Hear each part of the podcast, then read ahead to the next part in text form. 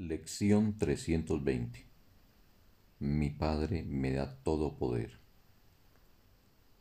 El Hijo de Dios no tiene límites. Su fuerza es ilimitada, así como su paz, su júbilo y todos los atributos con los que su Padre lo dotó en su creación. Lo que dispone con su Creador y Redentor se hace.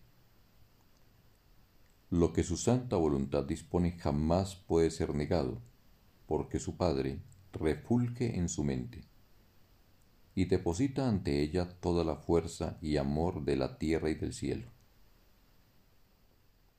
Yo soy aquel a quien todo eso se le da. Yo soy aquel en quien reside el poder de la voluntad del Padre. Tu voluntad puede hacer cualquier cosa en mí y luego extenderse a todo el mundo a través de mí.